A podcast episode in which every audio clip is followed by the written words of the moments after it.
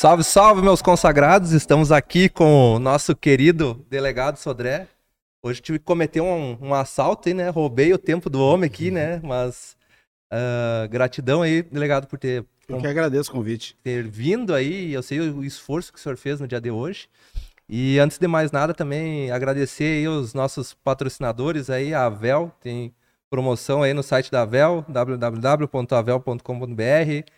Clica lá, pega seu notebook lá, que tem várias opções. E a todo mundo que tem apoiado nós aí.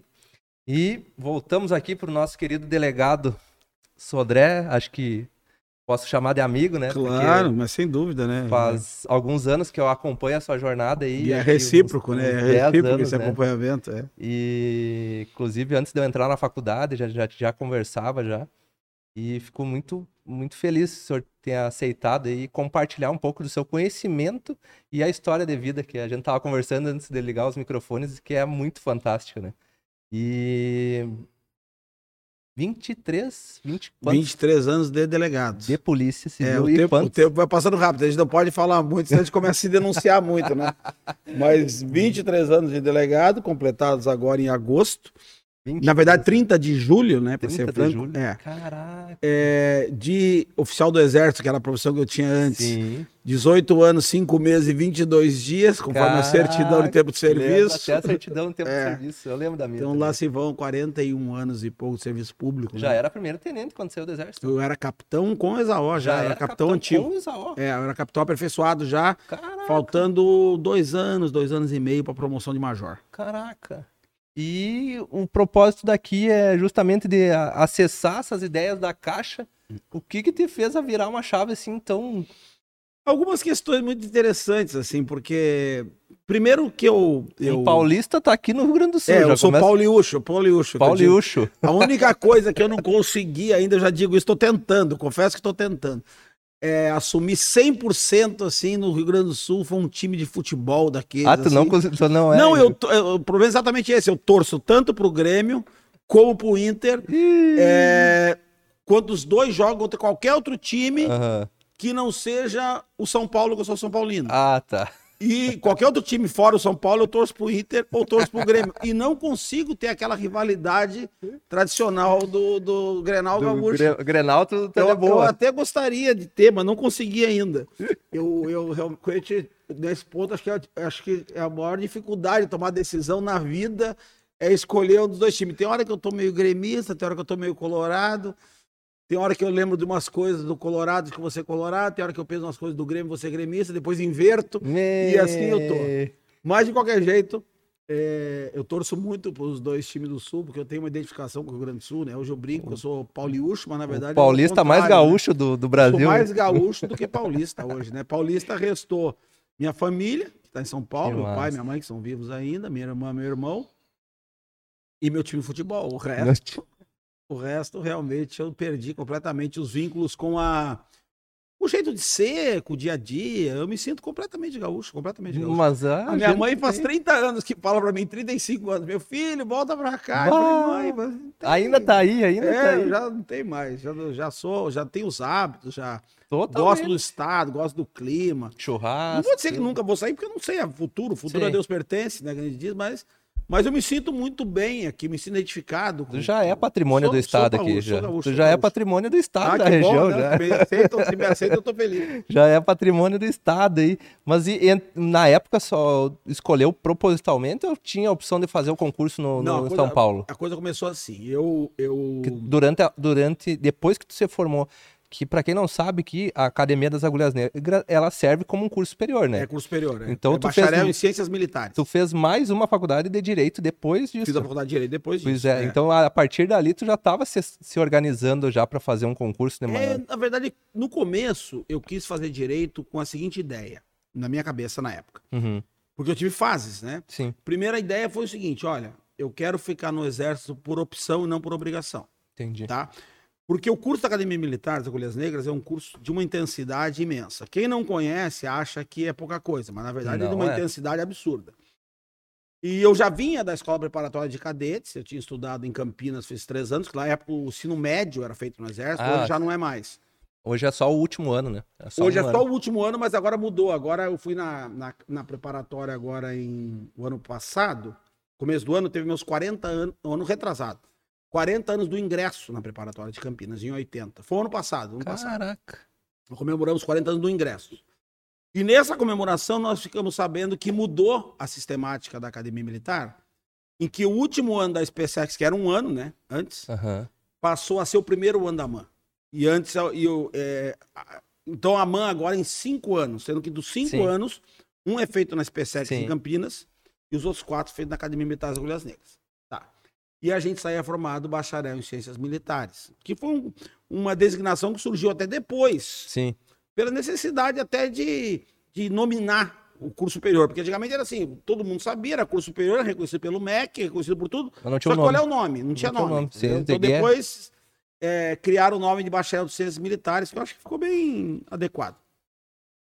E nesse, nesse, nessa mudança eu acabei, eu sou da arma de artilharia, e de artilheiro, a minha turma foi a, acho que é uma das turmas mais fortes da artilharia da história, eu não tenho dúvida disso, minha turma foi a única escolha que teve por papel, quer dizer, quando fechou a primeira turma da AMAN, porque, era, uhum. porque antigamente a escolha era feita assim, eu tenho que explicar um pouco as pessoas entenderem. Sim, né? sim, é bom que... Como é que era a escolha? A escolha sempre foi feita tipo auditório.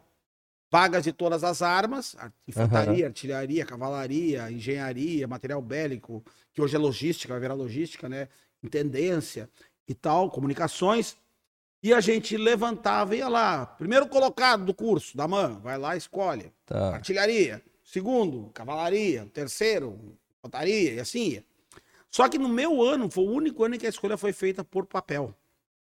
Então tu Caraca. botava a primeira, a segunda e a terceira opção da arma que tu queria. Uhum. Botava as armas na opção que você queria. Primeira, Não. segunda, terceira, quarta, quinta. Entendi. E o que aconteceu? É, os melhores classificados acabaram pegando a primeira opção. Uhum. Que era o meu caso, era um caso de um monte de gente. Que só que acontece, era só que antigamente, o que, que acontecia? Quando o sujeito escolhia por arma, o sujeito é lá, por exemplo, eu sou o quinto colocado da academia. Alguém foi lá escolher artilharia e eu. Mas eu queria ser o primeiro colocado da arma, por uhum. exemplo. Uhum. Então eu vou pra cavalaria, que eu vou ser o primeiro. Na minha turma não teve isso. Sim. Então o que aconteceu? Acumulou um número de escolhas dentro da prioridade de gente muito bem classificada em algumas armas, Sim. tipo artilharia, é, comunicações, infantaria, e depois as outras armas menos, tu entendeu? Então, o que aconteceu? Não que as outras não tivessem gente dedicada, sim, mas sim. o número, por exemplo, a arma mais concorrida era a artilharia. Então a maioria do pessoal que estava bem classificado pediu artilharia e comunicações, então encheram o primeiro. Só que aí os outros últimos ficaram nas outras armas. Então uhum. isso causou uma, um problema até para a carreira de alguns. Por quê? Porque a classificação da academia vale muito Entendi. durante a carreira. Então teve gente que seria primeiro colocado de uma arma que virou décimo da outra arma. Puta, então isso influenciou, na, influenciou em tudo. E Imagina. acabou influenciando até na promoção do generalato de vários colegas. Então minha, na minha turma tinha um monte de gente em condições de ser promovido, mas não tinha mais vaga, porque tem um número limitado de vagas para é, generais oriundos Sim. de artilharia. E até minha turma foi promoveu além do normal. Mas mesmo assim, não tinha mais como promover mais gente. E você precisa ter, por exemplo, geral de intendência, geral de sim, engenharia. Sim, sim. Só que o, se você fosse comparar a qualidade, vamos dizer assim, do, do técnico intelectual de alguns oficiais, é, era muito gritante a diferença, de certa forma. Sim, então isso acabou gerando alguma dificuldade. Não estou desmerecendo os colegas, não, não, disso. Claro. Mas isso é uma realidade. E eu, quando saí da minha turma, eu era meio da turma, eu era 30 da turma. E a turma é de 60. E na minha turma abriram. É, em todo o Brasil, abriram 45 vagas no Sul em Mato Grosso. Ah. Abriram 30, 8 vagas no Mato Grosso e 37 vagas no Sul. Dessas 37 vagas no Sul, era 4, 4 no, 8 no Paraná e mais duas em, duas em Santa Catarina. Então, 10. Uhum. Sobraram 37 vagas no Rio Grande do Sul. Se eu não me engano, a conta era essa, 32. Aí eu tô... era 30 de turma, então eu fiquei quase com o Rio Grande do Sul todo para escolher. E aí eu lembro que eu só não escolhia São Leopoldo e Santa Maria, se eu não me engano, mas. E o resto do estado todo tinha para escolher. Aí eu lembro que eu olhei para a praia, olhei para o mapa assim, não conhecia nada. Olhei para o mapa e falei assim: vou para onde agora? Aí eu olhei, olhei, olhei, Rio Grande. Falei, isso aqui tem que ter praia. Porra, lá embaixo. É, tem que ter praia, né? Litoral tem que ter praia. Aí os caras não, é porto. Mas não, como é que é porto? Tem que ter porto, mas tem que ter praia também. E aí eu encontrei com um coronel que foi sido meu professor de direito até lá, por coincidência. e ele falou assim: não, lá tem a faculdade federal também. Ah, que massa. E eu falei, ah, que beleza, eu vou pra lá, vou, comer, vou morar lá, deve ter praia em algum lugar. E posso e, e estudar. posso tudo, vou fazer direito, que eu já tava pensando em fazer por uma questão pessoal, né? Que massa. E aí eu fui para Rio Grande, aí eu fiz o vestibular no final do ano, passei, comecei a federal lá. E, e fui morar em Rio Grande. Para mim, eu adorei, Pô. gosto muito de Rio Grande, fiz grandes Imagino. amigos e tal. Só que quando terminou o tempo em Rio Grande, eu fui para a Escola de Artilharia de Costa Antiaérea, que era um curso de aperfeiçoamento. Era um curso de extens- especialização Aham. em artilharia antiaérea e artilharia de costa. E aí eu fiz o curso, aí eu saí em terceiro lugar. Mas aí eu quis voltar para o sul, por opção aí. Opção que eu digo assim, eu tinha todo o Brasil para escolher e, e queria voltar para o Rio Grande do Sul. Aí foi de novo. E voltei de novo, mas voltei pro. Aí eu quis voltar pro. Porque na época eu queria ir para um. O quartel que chamava 35mm Oerlikon, que era um material de antiaérea que tinha. Uhum. E que eu. O melhor quartel do Brasil daquele material era, eu acho que ainda é, Caxias do Sul, terceiro gai. E eu vim por causa do quartel. E também por causa da cidade. Eu não conhecia, mas o pessoal falou bem, da Serra, eu vim. E aí, aí morei em Caxias do Sul cinco anos, depois voltei para ESAO, que era o curso de aperfeiçoamento de oficiais. Aí eu já tinha me formado em Direito. Sim, já tinha Quando eu se fui formado. para a ESAO, eu já estava formado. Terminei a faculdade na UX, Mas foi aos trancos e barrancos também, essas transferências aí. correndo sempre, né? E Caraca. transferi para o Rio de Janeiro, transferi a faculdade para o Rio, não cursei por causa do Bah. da curso de especialização. Aí transferi de novo para para para Caxias.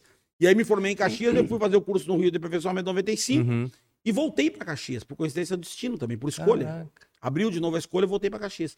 E aí eu resolvi estudar para o concurso. Aí o primeiro concurso que abriu Delegado. foi de delegado. E eu comecei a estudar, estudo. Eu vim estudando assim, Sim. meio tranquilo, né? E aí abriu o concurso para delegado, eu comecei a estudar, passei na primeira prova e eu comecei a estudar, estudar dia e noite, passei na segunda. Isso e aí lá se vão 23 anos. Isso que no meu concurso, acho que foi o concurso mais difícil da história da polícia hoje. Isso é um dos números mostram, não precisa nem achar que é, porque é o- certo que é. O, o senhor tá, tá também na escola, hoje é professor da escola de magistratura, eu li esse Eu, dia. eu fui convidado agora para ser professor da SMAF do Rio Grande do Sul. Caraca. Escola da. Magistratura Federal para De- dar direito antidiscriminatório. Depois vamos conversar sobre tudo isso aí, que agora Vamos. eu lembrei antes de esquecer, eu disse, caraca, o o cara É, vai, eu vai fui- dar aula para pro cara que vai Eu- ser juiz. Eu vou dar aula para os futuros juízes federais e também nas Caraca. pós-graduação que estiverem dentro da SMAF, Que o que é uma coisa muito legal, assim, né? Até porque a gente tem condições de, de não digo interferir, mas ajudar na formação de certas Sim. consciências num assunto que hoje é um meu objeto principal de estudo, que é a questão do direito ao discriminatório, que é a questão do racismo estrutural, que é a questão da, da criminologia mi- misturada com a questão racial, é, que a gente podia chamar de teoria racial crítica. Então Sim. tem uma série de coisas interessantes nessa área aí. Que depois eu vou descascar uma- um, um tasquinho aí pra gente conversar sobre isso aí também. Uhum. Que eu acho que é bem importante, né? Acho que nunca é demais falar sobre isso, né? E, e daí passou de primeiro para delegado. Passei de primeiro. Caraca. minha turma, minha Foi turma de sorte? delegado. Olha, eu acho que tudo um pouco, né? Porque eu acho que sorte não, né? Porque no concurso público não tem muita sorte. Tem, tem o cavalo encilhado e eu tô preparado, né? Senão cara, não o cara se mata estudando, cara, ah, que sorte do Essa caralho. história, lá." eu digo pros meus alunos, né? Eu falo pra eles, eles perguntam assim, porque sempre tem alguém que eles conhecem que passaram no concurso sem estudar nada.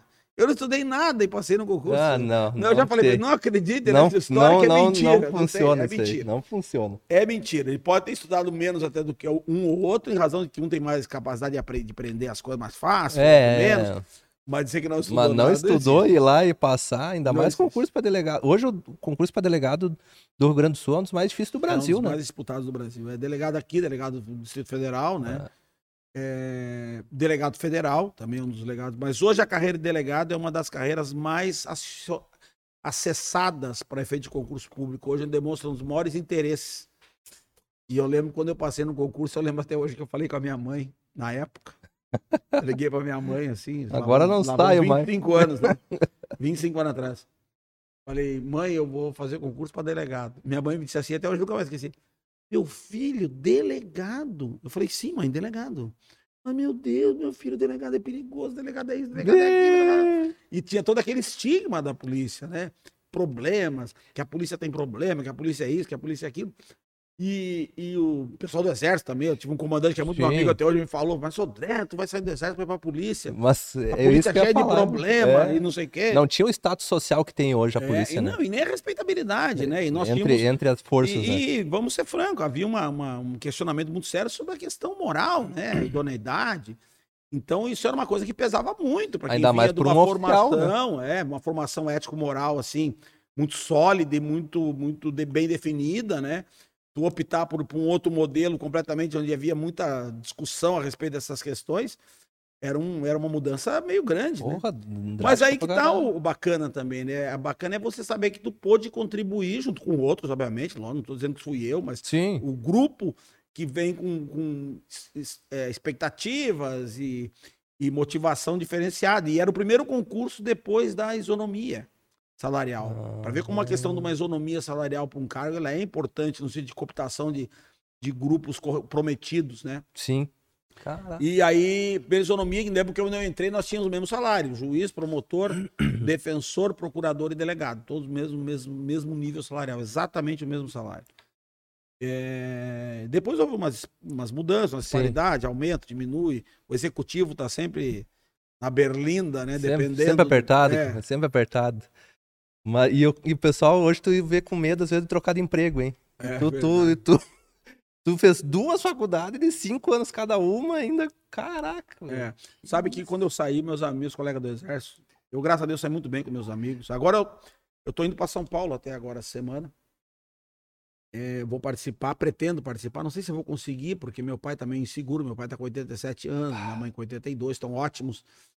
Eu tenho um encontro dos 35 anos da formatura da AMAN, Caralho. é, lá em, em Resende, no Rio. Reúne todas as turmas, só que na verdade são quatro turmas que vão: 35, 30 anos, 35 anos, 40 anos, 45 anos. E a maioria ainda tá no exército? Ah, a maioria já está aposentado. Nós temos da minha turma de artilharia, por exemplo, de 60, só tem dois nativos. Dois re- Dois generais de divisão. Porque os outros, os que não saíram Sim. por opção, saíram porque a compulsória, a compulsória pegou. né? pegou, o pijama já foi. Já foi.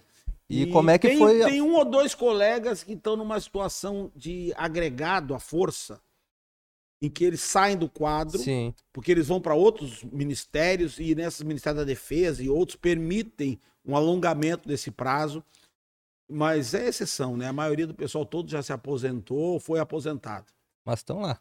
Estão lá, estão. Tão... Ninguém foi maluco de trocar de vários- carreira vários, igual tu. Inclusive agora, não, estão todos lá. Inclusive vários deles agora, hoje, é, minha turma, por exemplo, tem mais de quatro ou cinco do GSI. Outros na presidência, outros no, no gabinete do, do E os República. também. É, tem muita gente em muito lugar assim em Brasília hoje, em função da- do governo, né? É, Há um tempo atrás até recebi um convite para Brasília para trabalhar na. Eu até fiquei bem tentado aí por essa coisa do, da- da- do desafio, né? Eu sou Sim. muito tentado por desafios. Mas você depois tem que pensar na família, pensar na. Eu já andei bastante tempo fora de casa, assim, no sentido de trabalhar fora e a família ficar em outro lugar, vim só nos finais de semana. E aí eu também eh, não ia levantar acampamento, que esse negócio de que envolve governo é tudo muito incerto, né? Sim. E ir para lá sem você ter uma perspectiva de quanto tempo vai ficar, se não vai ficar, amanhã muda o ministro. 40 e poucos anos de carreira, tu não tá cansado ainda? É, Às vezes um pouco, às vezes um pouco. Ainda Um não tá pouco, cansado? é. Meu Deus, caraca, hein? Que, que... Mas a gente, que a gente história, hein? motiva, né? 40 e poucos anos, o homem Eu tá acho que o querendo sair. entusiasmo é uma coisa que, que nos leva adiante sempre, né? A gente, desculpa, a gente não pode perder nunca aquela, aquela vontade de fazer, né? Acho que a hora que a gente perde a vontade de fazer as coisas, aí eh, tudo fica meio sem sentido, né?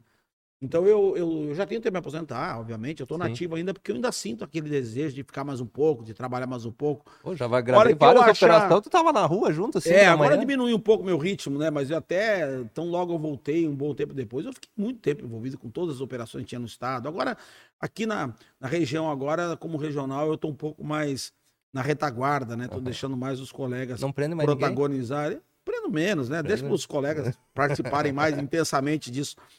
Mas no sentido, assim, de, de fazer mais a gestão. Sim, sim, sim. Parte menos... é, administrativa, burocrática ali, né? organizacional e tal, e menos, menos operacional. É, mas eu já. na- tanto na primeira vez que eu fui regional aqui em Santiago e depois na direção do departamento, a gente teve muito em todas as áreas operacionais. Né? A direção do departamento, eu participei de operações no estado inteiro, né? Sempre, sempre, sempre. Assisti, assisti. Então foi uma experiência muito, muito boa, né? A Polícia Civil é um órgão que eu tenho um, um apreço imenso. Eu, te- saí muito bem do exército com meus amigos, com toda a estrutura, mas eu, eu, eu fui para a profissão certa. Eu não Com tenho certeza. dúvida que eu sou um privilegiado na Polícia Civil. Eu até fiz, eu lembro que eu fiz um ou dois concursos, assim, um para juiz e um para promotor. É, Mas não ia naquele combinar contigo. Eu, eu confesso que eu, eu- eu não estou me desmerecendo, Sim, pelo sim. amor de Deus, não é isso. O judiciário é fantástico, o Ministério Público é fantástico, mas eu acho que o meu temperamento é para carreira de delegado. Se eu tivesse saído da para promotor, por exemplo, eu teria que ir pro promotor do júri, Sim. uma coisa assim mais ativa. Ou, ou o judiciário, e meu irmão é juiz, e a gente tem uma convivência com os colegas, pra mim ia ser muito Quantos difícil. irmãos são? Eu tenho um irmão e uma irmã. Um, e, e ele tá no. Tá, Ele é juiz de direito de São Paulo. E é. a irmã? E a minha irmã é diretora de escola, formada em História, e mora, atende duas escolas e professora também de Educação Especial. Que também se conecta com a tua história, né? Também é professor. Sim, também Que é professora. massa, é, professora. E a minha irmã é interessante que a minha irmã é, é professora de Educação Especial, que você descobriu há pouco nisso, mas tem Ah. uma vocação para o negócio, que é uma coisa incrível.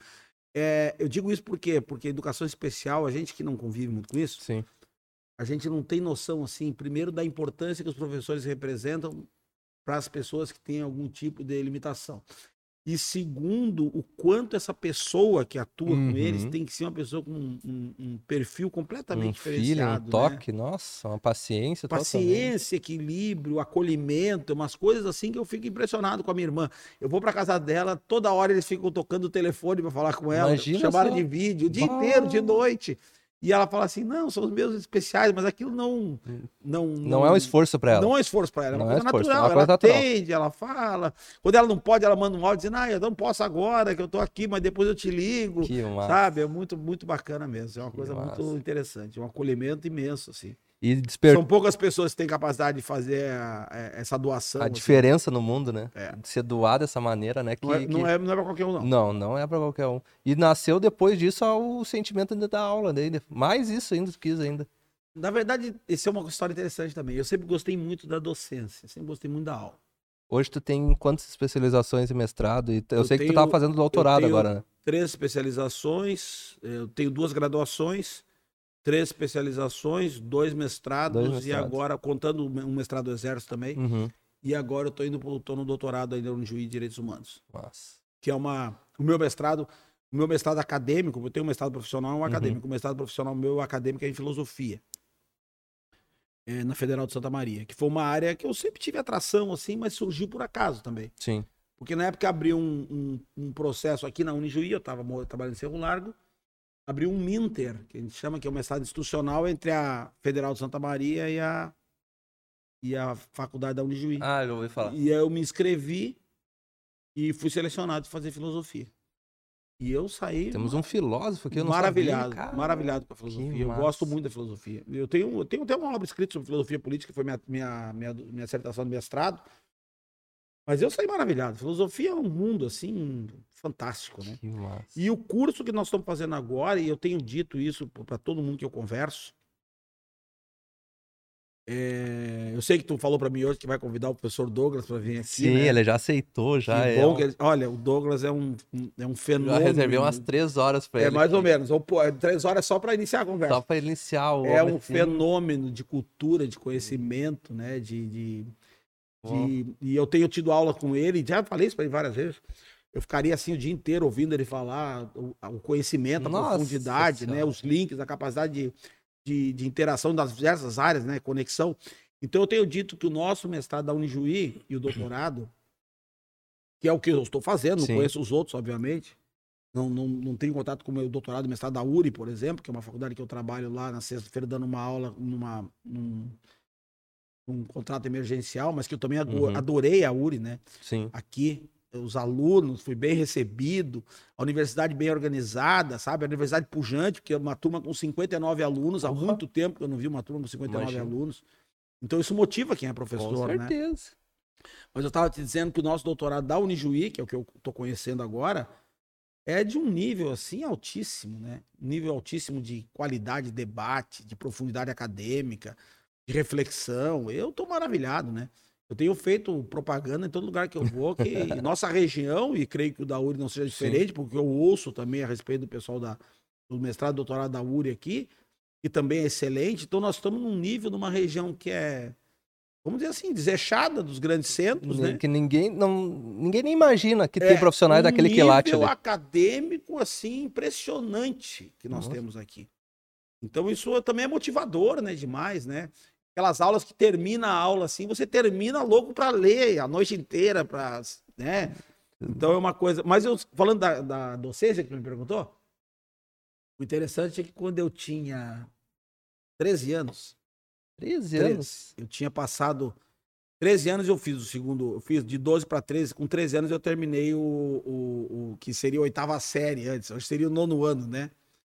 Terminei o ensino, hoje é ensino fundamental. Uhum. Antes era é, primário, é, ginasial ginásio. e depois era o colegial, né? Isso aí. E eu terminei o ginásio na época, era a oitava série, que seria o nono e ano. Teu, e teus coroas sempre, sempre faziam tu estudar bem, porque não, eu sei que era... nunca me puxaram, nunca, nunca tiveram. Porque nunca, pra passar na, na, na MAN... Não, não fui eu, eu sempre fui muito... Eu lembro até eu passei na MAN, sabe como? Meu pai chegou pra mim um dia e falou assim, eu tava fazendo a oitava série, que seria nono ano hoje. Meu pai chegou pra mim, Fernando, tu não quer fazer... estudar numa escola do exército? Eu nunca tinha pensado naquilo. Eu falei assim, tá, mas por que, né, pai? Ele falou assim: não, porque lá é uma escola boa, com um ensino super bom, você ganha ainda para estudar. Eu falei assim: ah, legal. Tá. tá. então vou te matricular num cursinho em São Paulo. Tá, então me matricula. Matricula no Geral Telespires, que existe até hoje. Uhum. Não foi nada forçado, assim. Não, não, nada. Aí ele me matriculou no cursinho. Eu fiz o primeiro ano, eu fazia oitava série. Tu vê como o mundo mudou, né? Eu digo isso, às vezes, meus alunos, para diferença. Eu morava na zona sul de São Paulo, como uhum. meu pai uhum. mora até hoje. Que era ali perto do shopping Murumbi, para aqueles lados. No começo eu morava no aeroporto, nesse meio tempo nós mudamos pro Chaburubi, 78. Perto do Chaburubi. E eu ia pro centro da cidade de ônibus com 13 anos. Caraca. Centro de São Paulo, no centro, centro. De, de é, busão. De ônibus. Descia no Vale do Angabaú, atravessava São Paulo a pé até o viaduto da Santa Ifigênia, onde ficava o cursinho. Fazia o cursinho, saía 13 anos. Saía na hora do almoço e almoçar num restaurante no centro da cidade. Depois vinha de ônibus para a escola, que era no bairro do Campo Belo, era o Porto, e depois ia para casa. Chegava Voltava em casa de noite. De noite com, com 13, 13 anos. anos. Em São Paulo, capital. Caraca. Mas isso mostra o quê? Isso mostra a questão da segurança, né? Sim. A diferença da segurança pública. Tu imagina hoje, se tu tem coragem de largar um filho de 13 anos. Não. Né? Um, um larga para daqui na, no centro até da cidade, porque, no interior. Até porque hoje os, os moleques de 13 anos não nem se comparam com a gente com 13 anos, né? pessoa está cada vez mais atrasada intelectualmente. Mas a falando. questão, eu tenho uma tese disso, daria até uma, uma teoria antropológica. Eu tenho uma tese que o problema é a insegurança pública. A segurança pública desses anos todos, nós vivemos desde o final dos anos 80 e pouco para cá, no Brasil, ela foi criando uma limitação. Então hoje os filhos demoram mais para sair de casa, demoram mais para ter autonomia. Mas por que isso? Por causa disso. Eu lembro que meu pai, eu tinha oito anos meu pai me pegava com oito anos. Eu nasci em 64, era 72. Uhum. Meu pai me pegava com oito anos, com meu irmão, que é um ano e meio mais novo que eu, me botava num ônibus no aeroporto para andar 30 quilômetros para ir pro clube em São Paulo, a BB, uhum. que fica lá na, na estrada de Tapecirica, sozinho. Descia do ônibus, atravessava a rua, ia pro clube, entrava, passava o dia inteiro, meu pai ia me buscar de noite. Com sete anos de idade, oito anos. Caraca. Como é que tu vai largar um filho de 8 anos hoje dentro não, do ônibus não, sozinho? Não, nunca mais acho. Mas nem aqui na cidade, nem não consegue. Não consegue, nem no interior, mais interior do mundo. Não, não consegue, entendeu? não consegue. Então, é, essa questão da insegurança, ela foi criando Essa superproteção também dos Foi criando pais. a superproteção, e aí, em função disso, os filhos vão perdendo autonomia, né? Demoram mais para ter autonomia. Então, se tu comparar com o período da minha vida com os períodos de hoje, hoje eles têm muito menos autonomia em razão disso, um pouco, não só por isso, mas também por isso, eu acho. E essa mudança, então, por isso que eu digo, quando eu era, quando eu tinha 13 anos, tu vê a diferença, coisa que hoje é impossível fazer. Na, ainda mais em São Paulo. Eu tinha 13 anos, eu parei o segundo grau e depois eu passei só na aeronáutica naquele primeiro ano e rodei no exame da vista. O exame de vista, porque eu tinha 0,25 de miopia em cada olho. Mas a aeronáutica rodava mesmo. Eu tenho um colega que até hoje não tem nada e rodou, porque dizia que até que 10 anos ia ter miopia. Ah, Só que hoje ele, o nome dele é Eduardo Favrin, ele tá em, em Abu Dhabi hoje, é contratado do governo de Abu Dhabi para mercado de capitais da América do Sul. Ele é um monstro, um gênio também.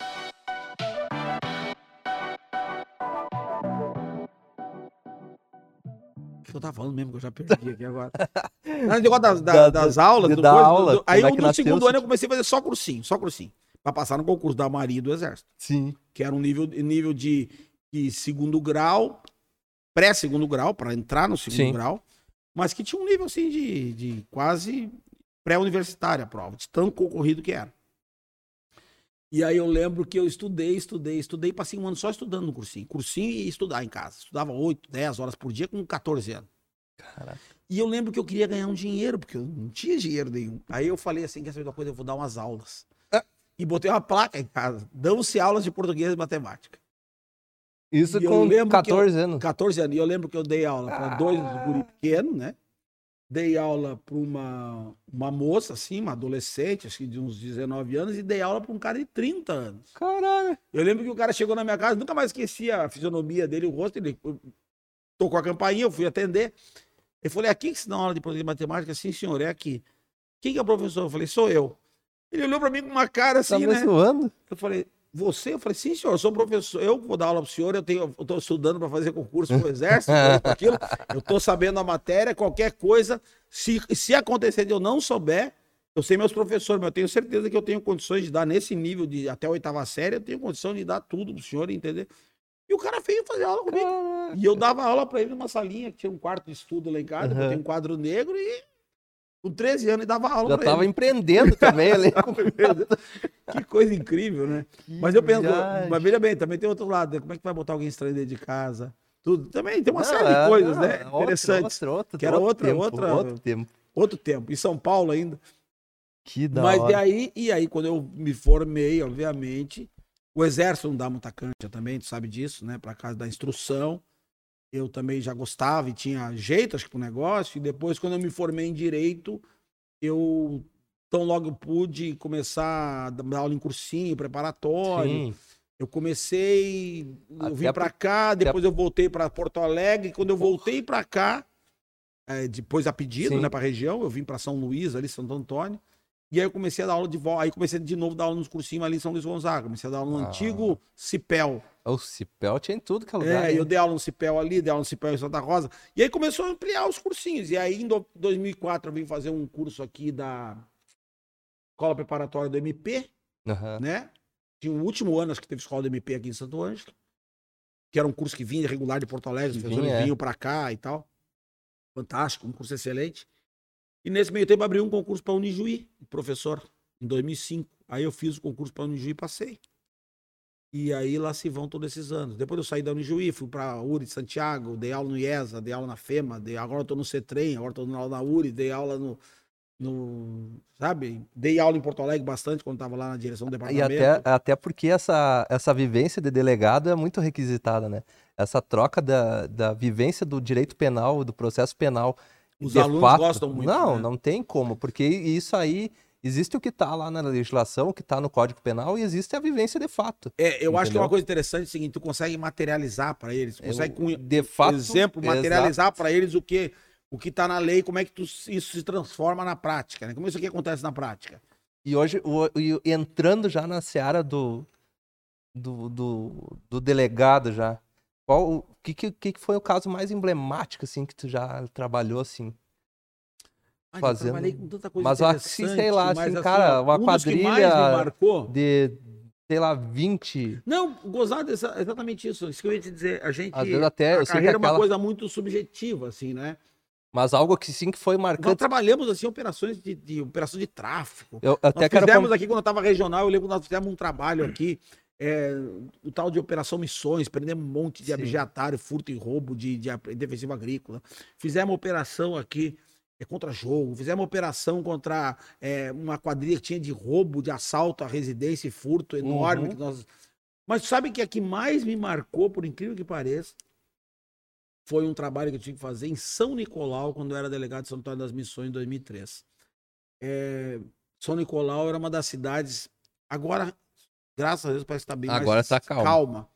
Mas quando eu, eu, eu, eu vim para Santo Antônio em 2002, assumi 22 de fevereiro de 2002, que eu pedi para voltar Aham. de Porto Alegre. Eu tinha trabalhado um ano em- na área judiciária em Porto Alegre. Eu tinha ficado seis meses aqui, aí Sim. me convidaram para Porto Alegre. Não, tu tem que vir, tem que vir. Vai, Aí né, acabou indo eu, o atual vice-governador, o. Ranolfo, como convidados assim, escolhidos a dedo, vamos dizer assim.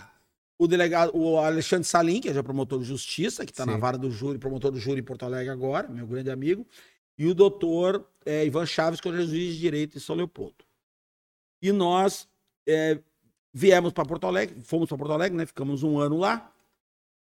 E depois eu quis sair dali, eu queria voltar para o interior. E na época não queriam deixar eu vir, não, tu é muito bom, tem que ficar aqui, tem que ficar perto. da- E eu queria voltar para cá. E aí eu fui para o lugar mais perto que eu conseguia, lógico eu tinha trabalhado lá, gostei que fui para Caxias do Sul. Tá. Trabalhei dois anos em Caxias, foi muito bom também, excelente. Mas eu quis sempre querendo voltar para a região, sempre querendo voltar. E aí, na época, eu lembro que quando abriu a vaga de celular, eu falei assim: ah, eu quero voltar para lá. Não, celular não tem mais vaga. Tu vai para Santo Antônio das Missões, Me- que eu nem conhecia, falei, vou. Então, E tá. aí vim para Santo Antônio. E foi maravilhoso. Ficou xerife ali, né? Não, mas maravilhoso, sim. É ali diferente. era o xerife ali. É diferente, é, a região é diferente da nossa Porra, aqui, né? E outros. Mas eu achei assim sensacional. E eu passei a responder, logo que eu assumi, passei a responder pro São Nicolau. Primeiro ano foi tranquilo, mas no segundo ano começou uns conflitos assim sem fim, né? É, mataram o assessor do prefeito e Caralho. atiraram na casa do prefeito. E aí eu lembro que foi começo de 2013. Aí eu fui para lá, montamos uma equipe, né? De policiais, inclusive, dois ou três deles já estão aposentados, para trabalhar naquilo. E eu vinha de Santo Antônio, eu lembro que até hoje, que eu vinha sozinho de viatura, preto e branco, que era a única que tinha, Uhum. e ia para São Nicolau, juntava a equipe lá e de noite eu ia para casa, 11 horas, meia-noite, 10 e meia, sozinho. Hoje eu fico pensando, né? Tivesse acontecido alguma coisa, Ah. tinha tudo para acontecer, né? Porque Imagina. uma emboscada, um negócio desse. Depois mataram, esse- começou uma investigação, prendemos um monte de gente, deu um monte de confusão, teve gente que não gostou, tacaram fogo na viatura da delegacia. Aí prendemos um outro grupo. É, olha, foi uma história. Fizemos um inquérito gigantesco. Depois disso, nós tivemos um, um dos caras que nós prendemos, que na época nós indicamos que era um dos, dos coautores do fato criminoso, porque foi o informante do jeito que matou. Uhum. E essa informação depois também eu tive de um, de um- não vou dizer a pessoa, mas uma pessoa Sim, muito vinculada ao processo, e chegou a me dizer depois, ó, doutor, o senhor tá com a razão, era o cara mesmo, e etc, etc, etc, que era um sujeito de São Borja. E esse, e esse outro cara, o tal de Jo- é, é, Ivo Johnson Moura da, da Rosa, depois ele foi preso em São Luís Gonzaga, foi o cara que foi indicado por nós para tacado fogo também na viatura da delegacia. E, e acabou morto no presídio de São Luís. Lembrava até o nome, hein? É, nós gravamos, foi um. Eu sei o nome de todos, eu não vou falar aqui, porque tem muita gente ainda que tá por aí, aí gravitando. Mas é, foi um trabalho assim imenso. Depois mataram o presidente da Câmara, Caraca. tal de Neri Coxa de Pato, era o apelido dele. Era o presidente da Câmara Municipal de São Nicolau. Mas tudo no meio da. Todo aquele tempo que eu era delegado, tudo no meio dessa confusão e Caraca. política e Em uma cidadezinha de assim. conflito, é. E aí foi uma época muito tensa, assim, muito tensa. E, e não só para mim, né? Depois o diretor do departamento falou assim para mim: olha, precisamos botar um delegado titular lá. Nunca tinha tido titular.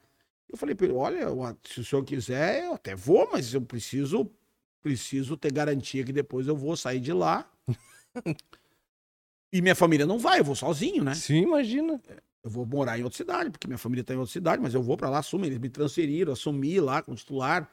Fiquei um bom tempo como titular. Depois deu uma incongruência lá na transferência, por motivo de distância, porque eles não consideravam estrada de, de asfalto, era estrada de chão, e aí Aham. dava menos de 50 quilômetros, não sei o quê. Aí resolveram tornar insubsistente a transferência, eu voltei para Santo Antônio. Mas foi um período assim muito intenso, né? E um período onde houve, houve muita, muito conflito e algumas mortes, inclusive todas elas por emboscada. Então eu fico pensando, e na, e nos, na sequência, teve um outro assalto nesse mesmo lugar, mataram um dos caras que estava com a arma da época escondida num forro, que andou no Caraca. mercado. E aí nós trabalhamos para aprender. Então, eh, esse período de São Nicolau foi um período assim. Que viveu tenso ali pra É, ti também. tenso eu não digo, mas eu, eu brinco que eu sou um delegado bem tranquilão, assim, Sim. né? Com esse negócio de, de, de, de ser preocupado que vai acontecer isso, vai acontecer aquilo. Mas nas poucas cidades que eu nunca almocei de costas, pra porta do restaurante na época. Agora não, agora tá Sim. tranquilo, né? Agora passou aquele, aquela fase ali. Mas aonde ia, fica alerta. Aquela fase realmente, aquela fase foi muito, muito tensa, assim, era uma tensão na cidade, e não é tensão só conosco, os policiais, mas uma tensão generalizada, assim, havia um conflito muito deflagrado ali e muito intenso, que graças a Deus depois, por um apoio inclusive das gestões, até políticas municipais foram, vieram depois, conseguiram ir amenizando aquilo e amenizando, né, porque é, a gente, a gente da área de segurança, a gente não se preocupa muito com isso, mas a verdade é o seguinte, a função da política municipal em municípios pequenos, ela é muito grande, não só pela gestão de emprego Sim. e renda, etc., mas pela questão de você conseguir Poder, né? harmonizar os, os grupos antagônicos, entendeu? Por quê? Porque as cidades menores precisam muito daquele, daquele espaço público, até para ter um bom emprego, para ter uma boa opção de renda. Uhum. Então, se você não conseguir harmonizar isso, vira uma guerra, né? Vira uma guerra. E a, e a, e a gente no meio daquela guerra, né? Uma guerra no sentido assim, de, por espaço, por poder político, por. E alguns perdem um pouco a noção, né? Porque enquanto a briga tá no campo político, tá Sim. tudo bem. É que transporta do campo político pro campo pessoal e do campo pessoal vai sei lá pra Não, onde, né? virou o Era o cangaço São ali. Nicolau, é. Virou o nível cangaço ali. Eu pergunto porque eu fico imaginando também, eu esqueci o nome da delegada ali, daquele caso que envolveu a criança ali, o caso Bernardo. É o caso é a Caroline Bamberg. É a Caroline Bamberg. E, tipo, eu fico imaginando, tipo, porque tu não foi preparado pra lidar com uma situação tão midiática, às vezes, e tão fora da curva, né? É. E acho que se torna um caso emblemático até pra carreira Caso, dela. Eu quero ver Não, ela- ela aqui ficou- conversar, imagina. ela ficou marcada positivamente em razão Sim. daquele cargo. Hoje ela é diretora do Departamento de Proteção a Grupos Vulneráveis da Polícia Civil, foi regional em Cruz Alta, e o que deu a visibilidade profissional para ela, e merecida, porque ela conseguiu. Conduziu com conduzir maestria, com né? maestria uma, uma questão extremamente delicada, foi o caso da, da, São- do, do caso do Bernardo. É, que foi um caso emblemático né, no Rio Grande do Sul, né? Muito, muito referente no sentido assim de marcante em todos os aspectos. Uma coisa, de certa forma, do caso da Boate Kiss agora, está acontecendo no julgamento. É algo O que- delegado Arigone, o delegado Sandro, que hoje é regional lá, na época o Arigone era o regional, então ele apareceu mais naquela época, ficaram também com essa referência, né? Muito forte em razão desses eventos. Eu, eu, eu, uma das coisas que eu gostei muito que eu tive que fazer na polícia foi a gestão do departamento de polícia do interior. Eu digo para meus colegas quando eu vou lá, eles conversam pro delegado, como é que o senhor tá? Você não sente saudade? Eu falo, ah, sinto. Mas a verdade é que é, as questões familiares acabaram pesando bastante, Sim, né? a distância também a tá distância, aí toda é, hora. eu eu já estava três anos e meio naquele vai e vem, um pouco na Regional Santiago, depois lá no departamento. Mas ser o diretor da polícia do interior, eu lembro quando me ligaram a primeira vez, logo Todos o os, Emerson, os assuntos do interior era todos contigo. os assuntos do interior passavam por mim, todos. Acima de ti era o secretário Chefe de polícia. Chefe de polícia. né? Depois o secretário de segurança. Só que o, o- as- da Polícia Civil, todos os assuntos do interior, quando a gente fala todos os assuntos, são exatamente todos. Todos. Operação, Nada, gestão diária, nada subia do sem servidor, passar por ti. promoção, tudo passa pelo diretor do departamento. Caraca. Então, foi uma. E aí, a- é, e você tem que trabalhar para acomodar é, interesses pessoais, legítimos, entendeu? Das pessoas, mas que tem que estar coordenados com a questão da- do objetivo final, da gestão, do, do resultado da instituição. Então você tem que conseguir, e essa habilidade, ela é muito. Essa habilidade, essa necessidade vai gerando na gente uma certa habilidade também. Sim, você, para gerir bem, você precisa aprender isso. Lógico que, que eu acho que tem que ter um certo perfil também, mas o perfil ele vai se mudando, né? Também de uma forma de, de a partir de uma certa necessidade. Então foi para mim foi uma experiência assim sensacional, né? Eu eu confesso que fosse pelo trabalho, eu nunca tinha saído de lá. E posso dizer que saí, graças a Deus, que fui convidado pela chefe para ficar, fui convidado pelo secretário de segurança para ficar na secretaria. Mas eu achei que a, a família, se eu continuasse lá, eu se eu continuasse, acho que eu já estaria aposentado. Isso aí é certo. Porque eu ia ficar lá mais um tempo, até provavelmente incorporar uma função gratificada, e depois, pela distância, eu ia acabar saindo. Como eu voltei, eu tenho condições de ficar mais um tempo trabalhando e tal.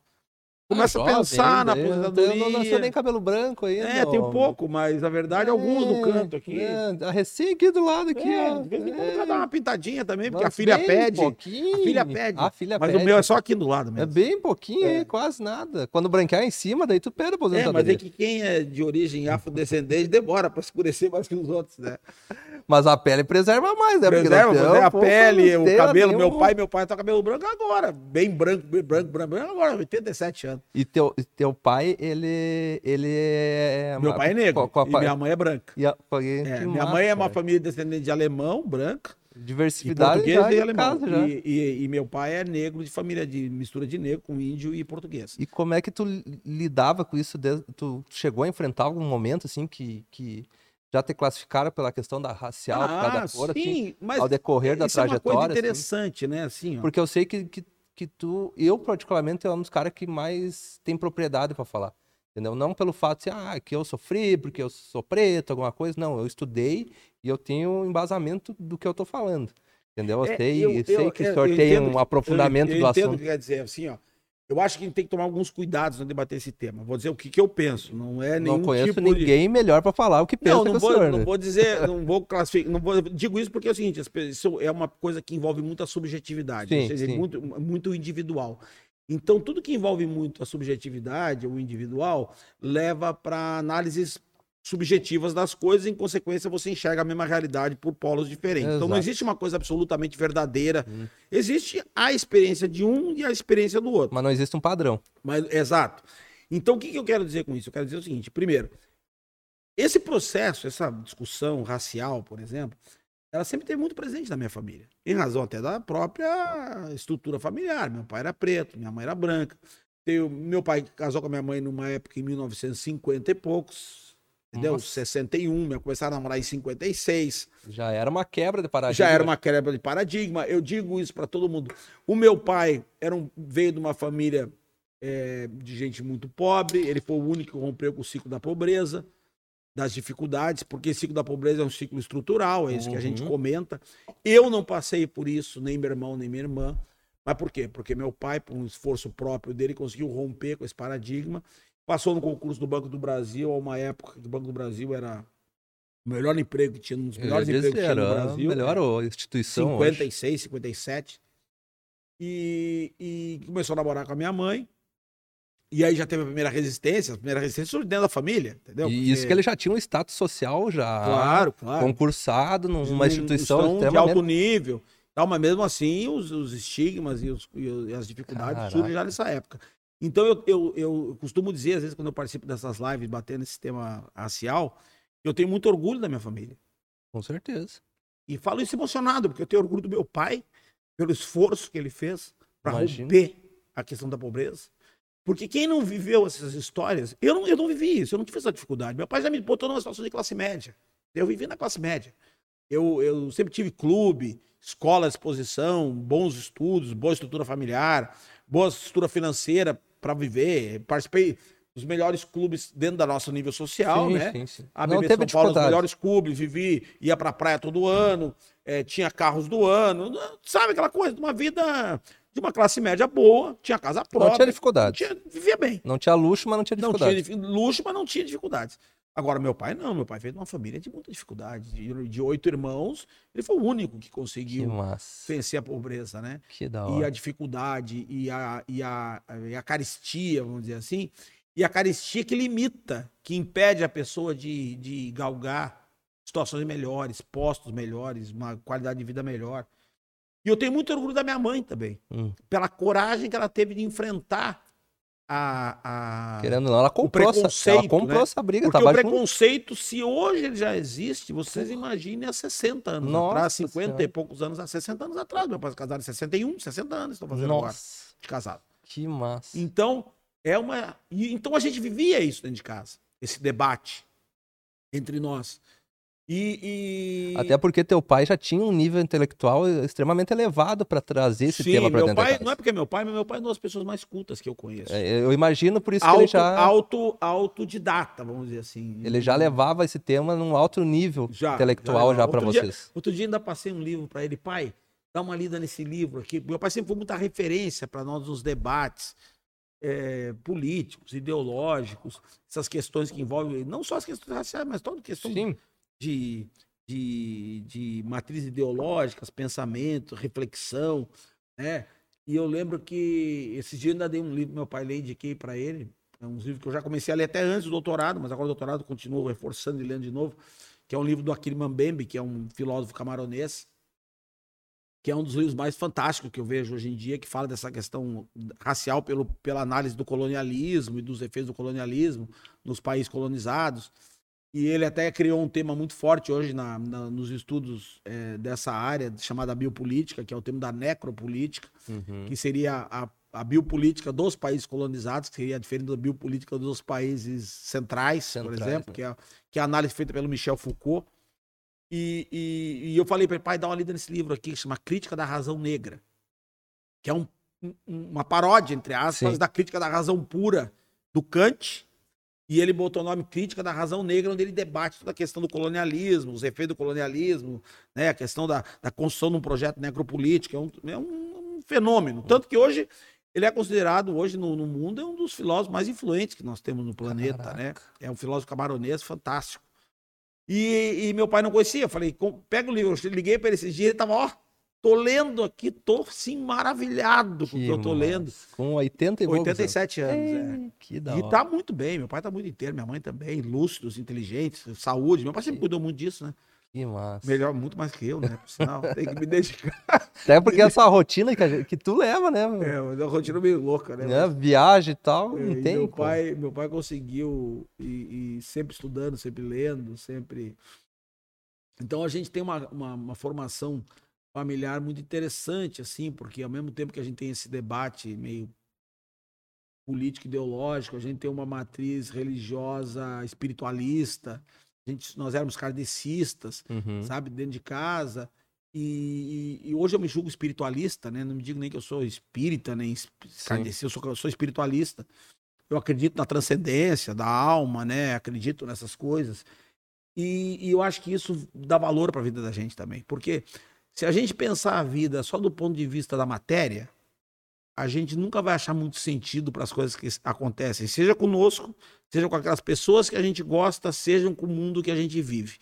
Agora, se você começa a enxergar com alguma transcendência, você começa a é, encontrar sentidos para certas coisas. Até porque tudo que a gente passa aqui não pode ser em vão, né? É o que eu acho. Eu sempre pensei Né? isso. Não pode ser. quando- Seria muito sem sentido, não né? teria sentido algum seria tu passar por essa jornada aqui, porque é uma passagem, Uma passagem, uma jornada e uma série de porra, uma carga de de dificuldades, de coisa para resolver, de problemas, de conflitos, de de, desafio, né? encontros, desencontros, desafios, é. Tem, tem, tem problemas que, que, que não é causado por ti. A vida simplesmente te joga na cara e te resolve. Tipo assim.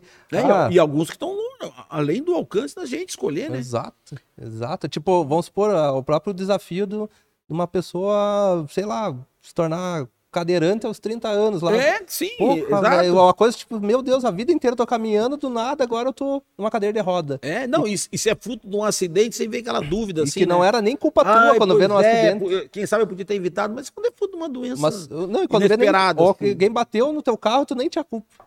Não, eu, Tipo- eu, eu- eu, por exemplo, vou dar um exemplo de um grande amigo meu aí que tá em Santa Maria.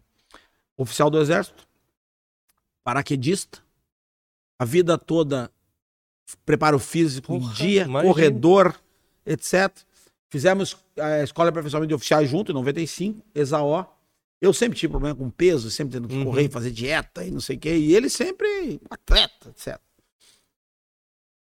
Eu lembro que a gente brincava com ele, porque tinha um exercício de alongamento, que tinha que puxar a perna atrás e Uhum. ficava numa perna só, né? A gente Sim. estava no exército, não, Aham. barra- não tinha barra, não tinha nada.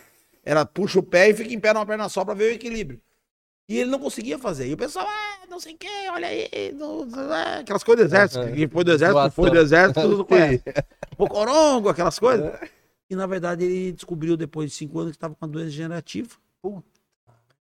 Hoje ele é um cara de 57 anos, que tá espiritualmente assim, tá muito bem, porque ele aceitou que aquele é o destino dele. A esposa dele dedicadíssima, mas ele tá cada vez mais limitado. Um sujeito que tinha uma saúde de ferro, tinha tudo. Prepara. Como é que tu explica um negócio desse, né? Como é que... bem. Exatamente. E, tipo, não é, não é algo que ele E não é queria. um vírus que veio de fora, Exato. não é um acidente que sofreu de carro. Ele estava predestinado a passar por isso. Não tem outra explicação. Não tem outra explicação, Não entendeu? outra Então, explicação. é, essas, essas questões sempre tiveram muito presentes na nossa família, assim. Essas discussões, esses Que debates em relação a, a essas questões raciais, essas questões da vida, em relação a tudo isso. Isso vai formando um caldo de, de cultural, pessoal, subjetivo, assim, individual, que incorporou esses, esses elementos, né? Vamos dizer assim. Então isso, isso, de certa forma, forma a gente, né? Forma a gente, forma a gente ser e forma como a gente enxerga o mundo também, as relações das pessoas na Sim. nossa volta. Então eu, eu, eu sou muito orgulhoso dos meus pais, assim, porque nós tivemos é, momentos difíceis, como todas as famílias têm, né?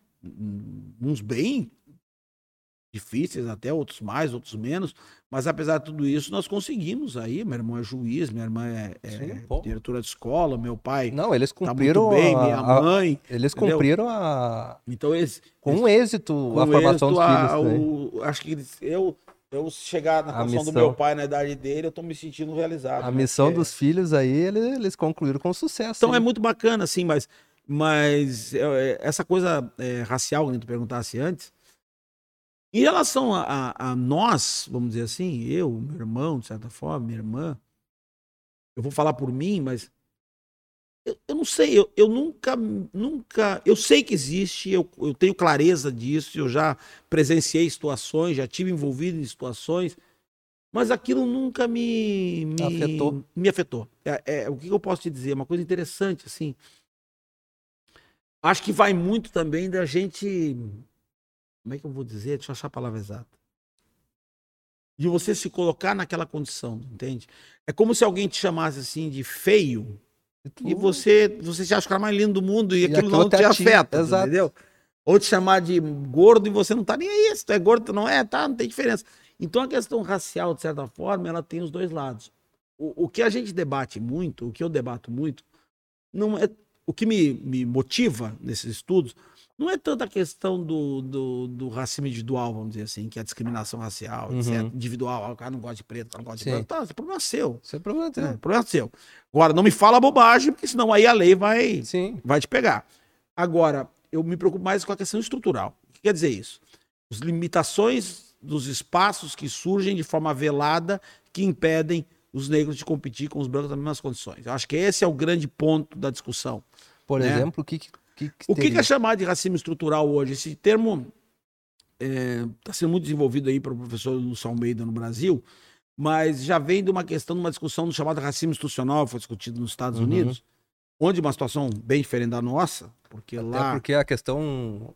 A, a, a divisão, digamos, de brancos e pretos lá é diferente, né? Não, totalmente diferente. Totalmente. Até porque lá Lá- nós tivemos leis segregatórias, Sim, né? Lá tinha a igreja para negros. É, essas, a- o que instituía isso, o mais importante entender isso, é que essa instituição dessas questões são instituições de caráter legal, porque existiam as chamadas leis Jim Crow, que eram umas leis americanas que, que, que oficializaram a segregação racial, Uhum. inclusive foram aceitas pela Suprema Corte nos Estados Unidos como constitucionais, quando discutidas, e, o, e o, o- saiu um- um- um- uma emenda, vamos chamar um termo jurídico Sim. nosso aqui, desse julgamento. O primeiro dele ele chamava Separate but Equal, quer dizer o seguinte, separados mas iguais. Quer dizer, a própria Suprema Corte validou aquelas leis segregatórias. O que, que as leis criavam? Lugares para pretos, lugares para brancos, bairros, Uhum. clubes, tudo escolas, separado. ônibus, etc, etc, etc. Só que aí, a partir disso, gerou a operação de políticas públicas que beneficiavam bairros de brancos em detrimento de bairros de negros Sim. é, atendimento de postos de saúde melhor para brancos do que para negros. Uhum. Então, isso, essa, essa divisão de poder público e, e- e- e institucional e privado, de certa forma, por causa das instituições privadas, gerou o que se estudou depois nos estudos chamado de racismo institucional, onde a estrutura institucional, seja do Estado, seja das instituições privadas, visam beneficiar determinados grupos detrimento de outros. Por isso que hoje o estudo dos- racistas raciais, eles não analisam o racismo como mera é, estrutura individualizada, tu entendeu? Esse é o primeiro nível do racismo, que se confunde muito com a chamada discriminação racial. Não é nesse nível que se discute só. Esse nível é um nível atacado pelo direito. O direito proíbe. No Brasil, esse racismo, é, os estudos comprovam que é um racismo. é, tem até um nome, foi dado pelo Florestan Fernandes, chamado de racismo cordial, mas na verdade é um racismo privado, onde publicamente a pessoa não manifesta, mas em- dentro das estruturas privadas ela Sim. manifesta. Mas quando chega nos espaços de, de escolha, de seleção, de acesso, de poder, de, de onde tem brancos e negros competindo no mesmo espaço, você Já tem um filtro atuando. tem ali. um filtro atuando ali. Esse filtro é o filtro institucional e esse filtro é chamado filtro estrutural quando ele sai da questão meramente institucional e transforma numa questão de subjetividade social. Ou seja, onde as pessoas subjetivamente. Hoje eu até analiso uma coisa que eu fico pensando. Eu estava dizendo outro dia para a Mora, eu precisava ter tempo para escrever sobre isso. É, que existe no Brasil um certo racismo utilitário também. O que eu quero dizer com racismo utilitário? Escreve suas utilitarismo- palavras aí. É, o utilitarismo é uma, uma filosofia política, tá? Onde se criou a ideia de. O pensamento utilitarista é aquele, maior felicidade para maior número de pessoas. Sim. Então eu, eu vejo alguns casos em que a pessoa até não é individualmente racista. Mas tem Por exemplo, atitudes- pá, mas a- meu filho vai. Tem atitudes racistas. É, me- vamos dizer, minha filha vai namorar um cara. Ah, o cara é moreno, o cara é preto. Já- já grilo. Já começa a criar um problema, já, né? já, já Aí, entorta. aí, aí- mas por quê, às vezes? Porque tu fica pensando assim, pá, tem várias, várias possibilidades. Um pouco é por discriminação mesmo, um pouco porque ele começa a pensar assim, mas minha filha vai sofrer, sabe? Não, mas é uma- um pensamento legítimo, não vamos dizer que não é, mas que existe. Ah, meu filho vai sofrer, sabe? Ah, vai ter problema discriminatório. Ai, meus netos. Sabe aquelas coisas que, que no fundo são manifestações raciais, racistas, são Sim. manifestações discriminatórias, mas que a gente acaba pensando, pô, será que o cara é racista mesmo? Ou porque não ou que ele tem medo Ou ele tem medo do lado ruim do racismo? Ele tem medo entendeu? da sociedade que tá. Exato. já Mas tá por quê? Porque existe uma estrutura, isso é a mais clara comprovação de uma estrutura racial é, negativa e que racializa aqueles que estão fora do modelo. Lógico que isso vem mudando muito, isso vem melhorando. é, eu, eu lembro, eu posso falar isso com tranquilidade, o padrão estético que você tinha, por exemplo, dos negros há 40 anos atrás e para hoje é completamente diferente. Estético, eu digo em relação à beleza mesmo. E eu acho que até pelo, pelo, por pessoas igual você, posso estar até falando uma bobagem, mas por pessoas ah, igual você, que atingiram certos níveis de, de, de poder, e o cara, tipo assim, e conquistou respeito, tipo assim, tipo, meu, cara preto, o cara pensa assim, ah, o cara preto é delegado, caralho, o cara preto, ele rompeu uma barreira, porque pros outros ver assim, ó, eu posso ser, o, pô, maior do que isso é o próprio Obama, né, foi presidente do, Sim. pô, e O Obama é o maior símbolo que nós temos, né? acho que é, É tão interessante essa coisa racial assim, ó. E daí o cara É, conquista o respeito, Sabe que essa questão racial ela tem uma coisa muito interessante. Porque antes estava ligado a muito a cor, a baixa a questão da, da baixa classe social, né? É. Antes tinha isso aí, e historicamente a gente não vai Ainda tem mudar. bastante, né? Porque a questão da raça e da classe, elas estão interligadas, de certa forma, Mas por causa da acho que- questão estrutural. Mas tem, tem Tá modificado, melhorando, tem se sim, claro, tá entendeu? melhorando. Mas isso é um fruto. Tem estudos é, antropológicos sobre isso, Tem fantásticos, modificado né? pra caralho já. Tem. Eu vi Tem- uma pesquisa que, que os Estados Unidos, eles, se eles pudessem escolher um presidente para sempre, até o último, até o cara morrer, era o Barack Obama. Com 87%. O Obama saiu muito É, bem da ele, ele assim, ó, ó, se vocês pudessem escolher entre todos os presidentes que já passaram, um que ficar pro resto da vida, Barack Obama. O Obama saiu muito bem. Até E- por, por- a, a E forma eu que ele lembro várias, conduziu, vi né? várias manifestações de várias pessoas nos Estados Unidos, no Brasil e no mundo inteiro reconhecendo o Obama como um cara diferenciado realmente. Eu né? sigo ele nas redes sociais. É Não, é, né? ele é um sujeito diferente. Para chegar onde ele chegou, Nossa, na condição que ele chegou, já mostra que o ele é diferente. histórico que É. tem lá, totalmente. Aí, o próprio fator racial. Pois Tá é. certo? Que ele foi, vamos dizer, ah, ele foi beneficiado, de certa forma, porque o Bush saiu muito mal do governo, né? Mas vê bem, é uma. Mas ainda assim, a, a barreira dele lá pra ele romper Não, era gigante. Era imensa. muito desproporcional. Até porque a gente não pode esquecer que o número de negros declarados, o número de negros, fora os chicanos, Sim. etc., que também entram nessa conta, de certa forma, mas não são americanos natos. Dos americanos, a proporção de negros nos Estados Unidos é 13% e 87% de brancos. Então, para chegar a presidente, ele teve que ter votação maciça dos Pois é, brancos, não foi só dos negros, né? Exatamente. Então, tá certo que o voto lá é livre, o voto lá não é Não, obrigatório. é, tem- não é nem obrigatório ainda. é, então tem outras coisas, mas leva uma questão de consciência política um pouco diferente da nossa aqui, mas não há dúvida que é um feito histórico, né? Não tem dúvida nenhuma. E essa coisa racial é tão interessante. Essa vivência racial. Por que, que eu digo isso? Porque quem sabe das, das, das, das opressões, quem sabe, Sim. nem que não tenha vivido aquilo tão especificamente, mas que você tenha vive naquela consciência, você você percebe coisas e te manifestam coisas muito além do que do que a gente pode pensar no, do ponto de vista individual. Quer ver, por exemplo, eu lembro até hoje o dia que o Joaquim Barbosa assumiu Porra. o STF. Parecia que eu tava chegando junto com ele lá, Uhum. sabe? O dia que o Obama tomou a presidência, eu lembro que eu assisti a cena, eu me emocionei com aquilo. Porque é uma coisa que é muito simbólico, é muito representativo.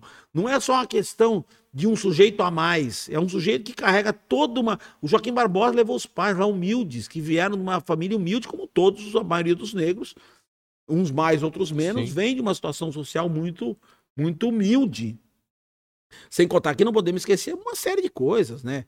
Os negros de regra não herdaram terra de ninguém. Sim. Os negros de regra não receberam terra de ninguém. Os negros foram. É, quando, quando começou a seguir aquela posição de abolição da escravatura, em 1850 veio a lei de terras que o que não tinha dono passou tudo para o Estado. Quer dizer o quê? Que os negros nem tinham como se apropriar Não das terras, né? exato. Não é lá tomar posse, como muitos grileiros aí fizeram na história. Não receberam nenhum tipo de vantagem, como receberam muitos imigrantes.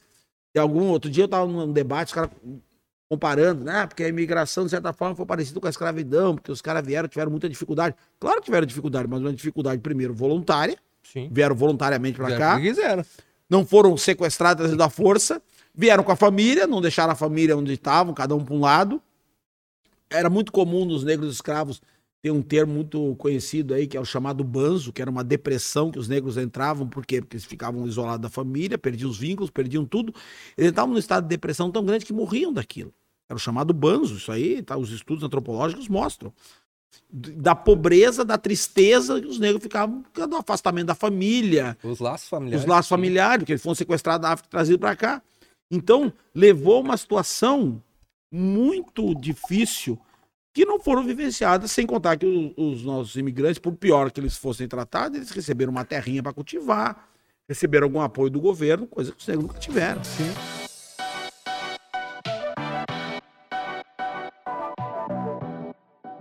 Então, isso estruturalmente criou muita dificuldade, né? Para você chegar a ascender um nível social diferenciado, você não tinha. Pega os exemplos dos italianos, por exemplo, dos alemães. Muitos deles receberam uma terrinha, trabalharam de sol a sol, Uhum. não há dúvida. Eu tenho uma hora admiração Mas pelos imigrantes. E uma coisa não exclui a outra, né? Eu tenho maior admiração pelos imigrantes. Morei na região de Caxias do Sul, uma região pujante, pessoal trabalhador, dedicado. Me identifico muito com aquela coisa do trabalho. Regiões de colonização alemã, celular, toda essa região que eu conheço aqui, também a região Santa Cruz, etc. Novo Hamburgo. Gente muito trabalhadora, muito dedicada, muito focada, sabe? E eu admiro muito isso. Mas não há como a gente dizer que as dificuldades foram as mesmas. Não tem como dizer que as dificuldades foram as mesmas. Por algumas questões básicas. né? Primeiro, vim contra a vontade, vim sem a família, vim sem laço, vim sem apoio, né? Que é totalmente diferente de quem veio por pior que tivesse, numa situação, ah, eu vou para lá porque eu vou lá, vou ter chance de fazer uma vida melhor. E, e fizeram realmente. A maioria deles conseguiram aspirar a uma situação familiar e, e coisa muito melhor, né? Isso foi muito relevante, tem os méritos, reconheço, admiro muito. Tanto que eu, eu me identifico muito com a Serra Gaúcha, com todos esses lugares que eu morei, por causa disso. Porque eu admiro, assim, é- eu- eu- uma coisa muito forte para mim é a questão do trabalho. que Aquela coisa de. Acho que é por isso que eu faço tanta coisa ao mesmo tempo. É, isso me motiva muito. É muito Sim, legal. mas tu tem a mistura, né? Tu tem a mistura. Tenho, né? tenho, A tenho. tua Minha- mãe não é alemã, né? Minha bisavó, meu bisavô era alemão com meu brinco, né? Mas- Eu nem falo isso, porque se eu falar isso, eu não acredito. Eu brinco meu bisavô era alemão da Alemanha. Eu brinco, exato, meu pai, o meu bisavô, Tá era, o nome dele era, nome, era Pedro Voz, era diretor de uma escola lá em São Paulo. Mas interessante isso também, porque, veja bem, a mesma genealogia que eu consigo ter da minha família, da minha mãe, que é a família branca, a parte branca da família, eu não consigo ter do meu pai. Por quê? Porque a genealogia não é a mesma, porque você não tem os mesmos laços. Não a, cria história, a história do passado dos negros se perde, tu Sim, entendeu? com certeza. Uma- isso é uma coisa que, com o tempo agora, eu gostaria de, tentar de resgatar. É, Qual é meu, meu tronco da família negra? Eu tenho, conheço muito mais o tronco da minha família branca. E, e até nisso, veja, você percebe a diferença. Por quê? Porque os laços, a historicidade dos brancos, a, a árvore genealógica dos brancos, tu identifica claramente o bisavô, o avô, não sei o quê, entendeu? Meu, meu avô, ele era Oswaldo de Abreu Sodré, era primo do ex-governador de São Paulo, do Abreu. Sodré, que foi ministro da, da... Mas eu não conhecia o Abreu Sodré, mas era parente, próximo, era tio avô, vamos dizer assim Sim. e que era que foi ministro do chanceler do governo do Sarney, Caraca. entendeu? E mas o tronco da minha família negra eu não conheço quase, eu conheço minha, eu conheci minha avó. Meu avô já era falecido. O- meu avô também já era falecido quando eu nasci, avô da parte da minha mãe, mas eu conheço a história dele. Mas conhece a história. Mas o meu avô não conheço a história da parte do meu pai. E não conheço a história direito da- do tronco da família africana, vamos dizer assim. Entendi. E, men- e aqui, aqui, por menos que eu conheça, eu conheço. Então, são coisas interessantes, porque mostra o quanto é, é diferente né? a, a construção da estrutura familiar dos negros e dos brancos em relação ao passado ancestral, né? Até porque... Ancestralidade. E isso que os negros, em geral, são muito vinculados com a ancestralidade. Eu ia falar isso agora. Pela religião, por tudo São mais Mas- conectados. com a ancestralidade, mas é uma ancestralidade do ponto de vista espiritual, menos uma ancestralidade do ponto de vista genealógico, assim, prático da vida, entendeu? Porque você perde os, os laços da história, uma coisa muito interessante. Já me vi várias vezes refletindo sobre isso e, e eu percebo claramente dentro da minha própria família essas dificuldades, porque às vezes você lê uns livros dizendo assim que a dificuldade dos negros de mapear a sua história e voltar, isso é uma coisa que eu sinto na minha família, Sim. entendeu? De origem. Em, em razão dessas questões. É, é bem interessante. Essa. Eu, eu, eu noto isso porque eu tive três avós, né? Aí uma era amiga da família, ela ficou a minha vida inteira e ela era que me, ela que me, ela que me criou. E daí todo mundo, ela vinha me buscar no, no colégio, ela era tipo a vovózona, ela era uma senhora gordona negra. Vinha me pegar pelo braço e, ah, você tá incomodando o colégio, sei o quê, mas eu amava ela, ela que me criou. E daí todo mundo, pô, tu como é que tem? Eu disse, Cara, não sei, minha avó, é minha avó, é minha avó. Que legal, A né? gente tinha um laço, tipo, a minha avó, a minha avó de criação, sabe? É. Teve foto com ela, assim, tudo Vó do que ela- coração. Aí, tipo, meu, todo mundo falava, morreu nos meus braços, assim, né? Eu, é mais bizarro. E ela dizia, sempre, sempre conectada com a família dela de maneira, assim, espiritual. Sempre fazia questão de contar a trajetória de vida dela, É. entendeu? E a minha parte, digamos, oficial, assim, da família não, não tinha muito rastreio, digamos assim, familiar. E, eles, e a avó sempre falava, a minha avó Marlene, ela também ela dava aula, assim, particular, é, que nem tu falou, tem uma conexão. Até parecia que eu via ela falando, né? Ela dava aula de português e matemática também. E ela, ela sempre falava da ancestralidade dela, do- da trajetória de vida dela. E bizarro porque tem essa conexão, sabe? Eu tenho uma parcela da família que veio da Alemanha também, mas eu sou pelo duro aqui já, mas não, conect, não contava muito, assim, como é que de fato foi a trajetória da família. E da avó lá, ela contava toda vez que ela pudesse coisa contar. ela- interessante, Ela né? contava E interessante assim, Parece é que ela deixava viva como, essa memória como dela. essas coisas são.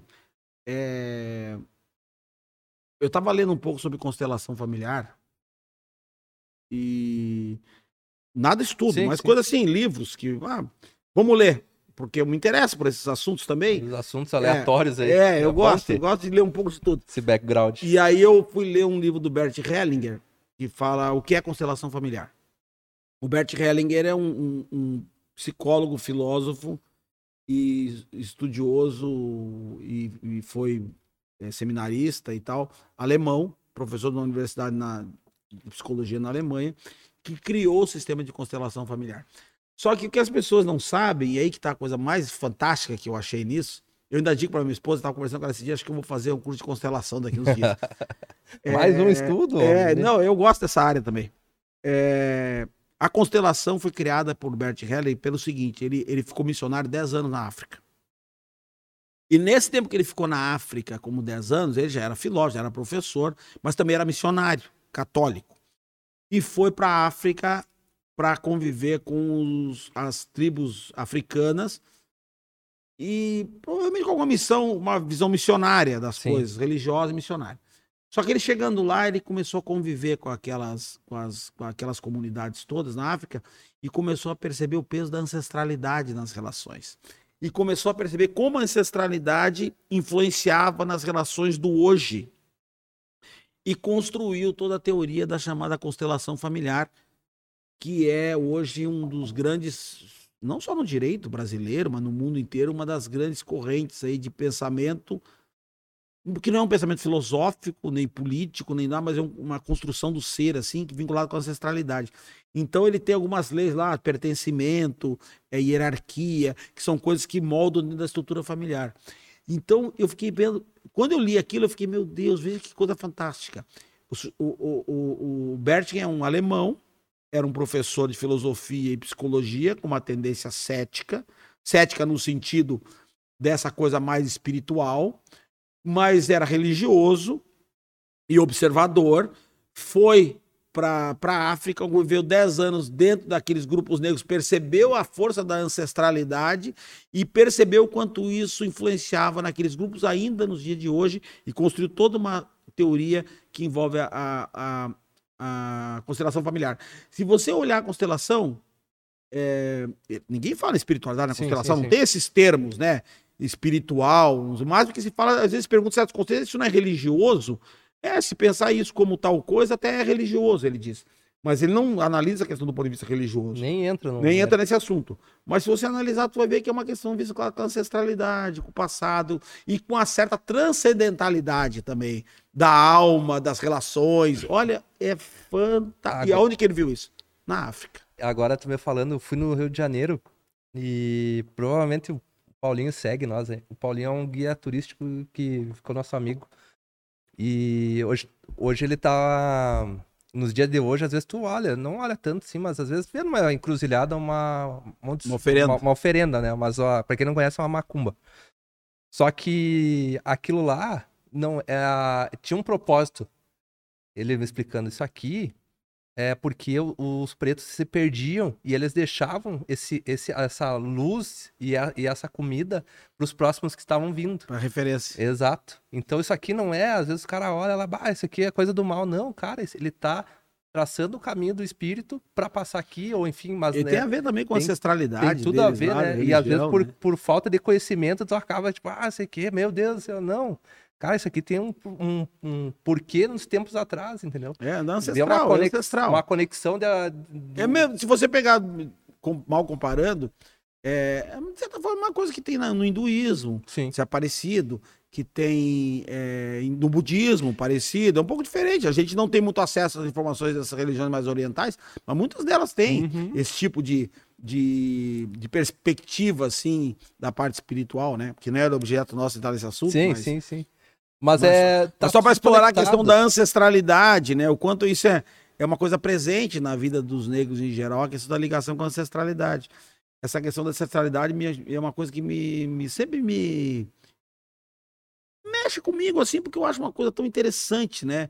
Tão bacana tu ver que existe uma referência por trás daquilo de outros, outras épocas, que você hoje não é você só, né? Você é um ser que vem de na filosofia eles tinham um termo, né, que não tem a ver exatamente com o que você está dizendo, mas de certa forma é também.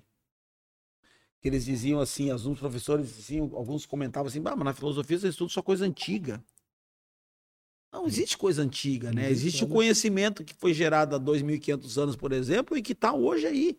Então a gente lê, por exemplo, vou dar um exemplo bem ocidental do, da discussão. Tu lê Aristóteles, Ética Nicômacos, que é um livro de referência na filosofia sobre a ética, estudar ética. Cara, tu lê aquilo ali e tu vê, meu Deus, aqui o direito tá aqui, ó, 2.500 anos, 500 anos antes de Cristo. E tem indícios ainda que se conectam com o dia de hoje. Não, com o dia de hoje, aplicável, totalmente, totalmente aplicável no dia de hoje. de hoje.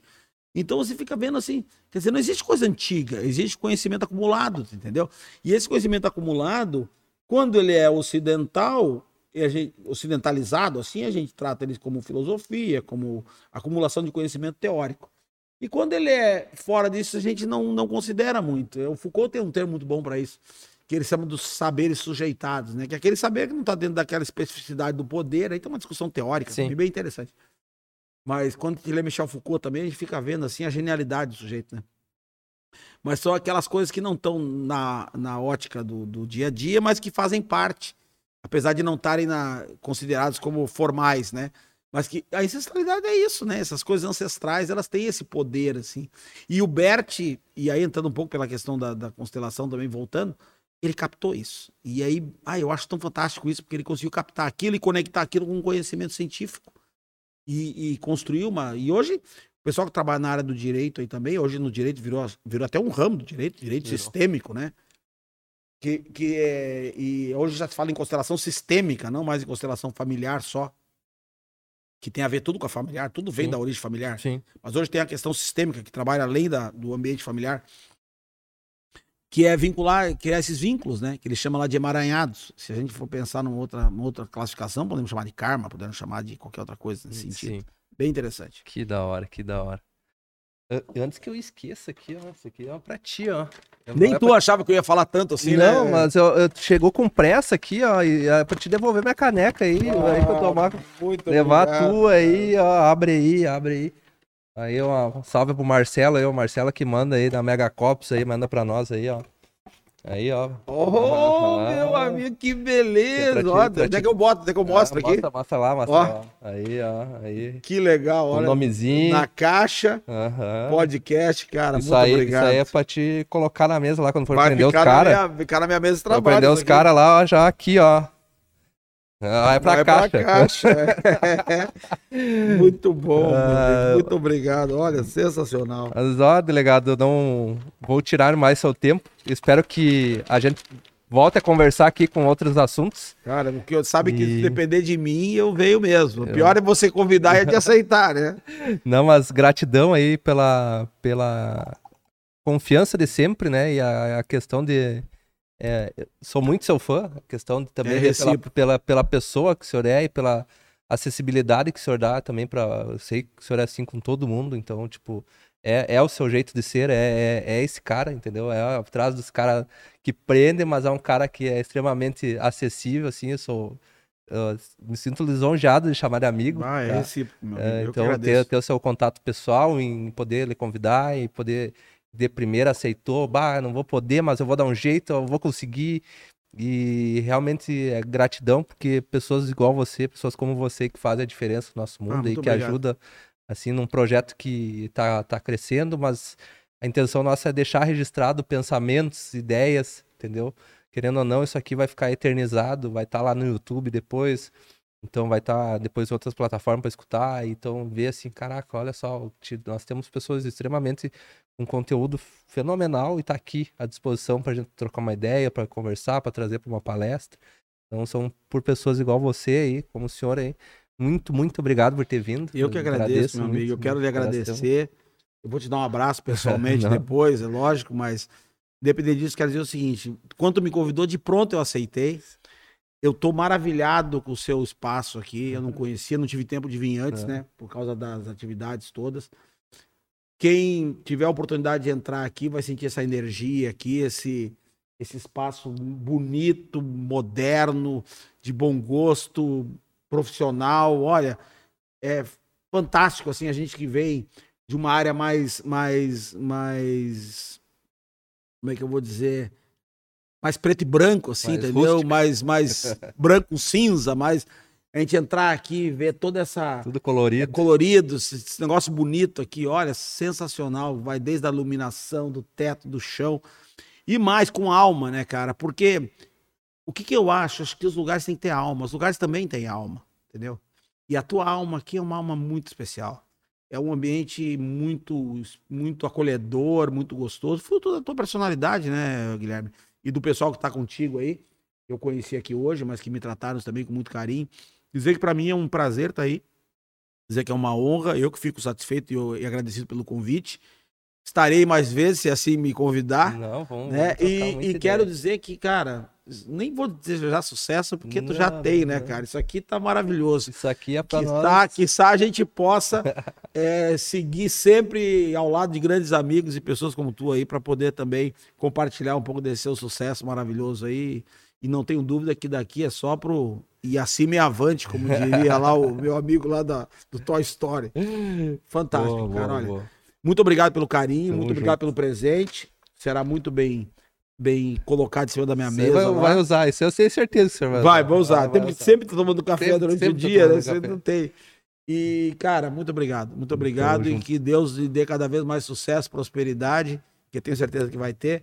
E conte conosco aí como amigo, como colega, como tudo. E parabéns mais uma vez. Tamo junto, tamo tá? junto. Muito obrigado, pessoal. Todo mundo que participou, que obrigado, acompanhou, gente. quem puder se inscreva no canal aí e escute no Spotify depois. É, um e... abraço para aqueles que nos assistem Tchau. e nos ouvem, né? Grande abraço, obrigado. Tchau.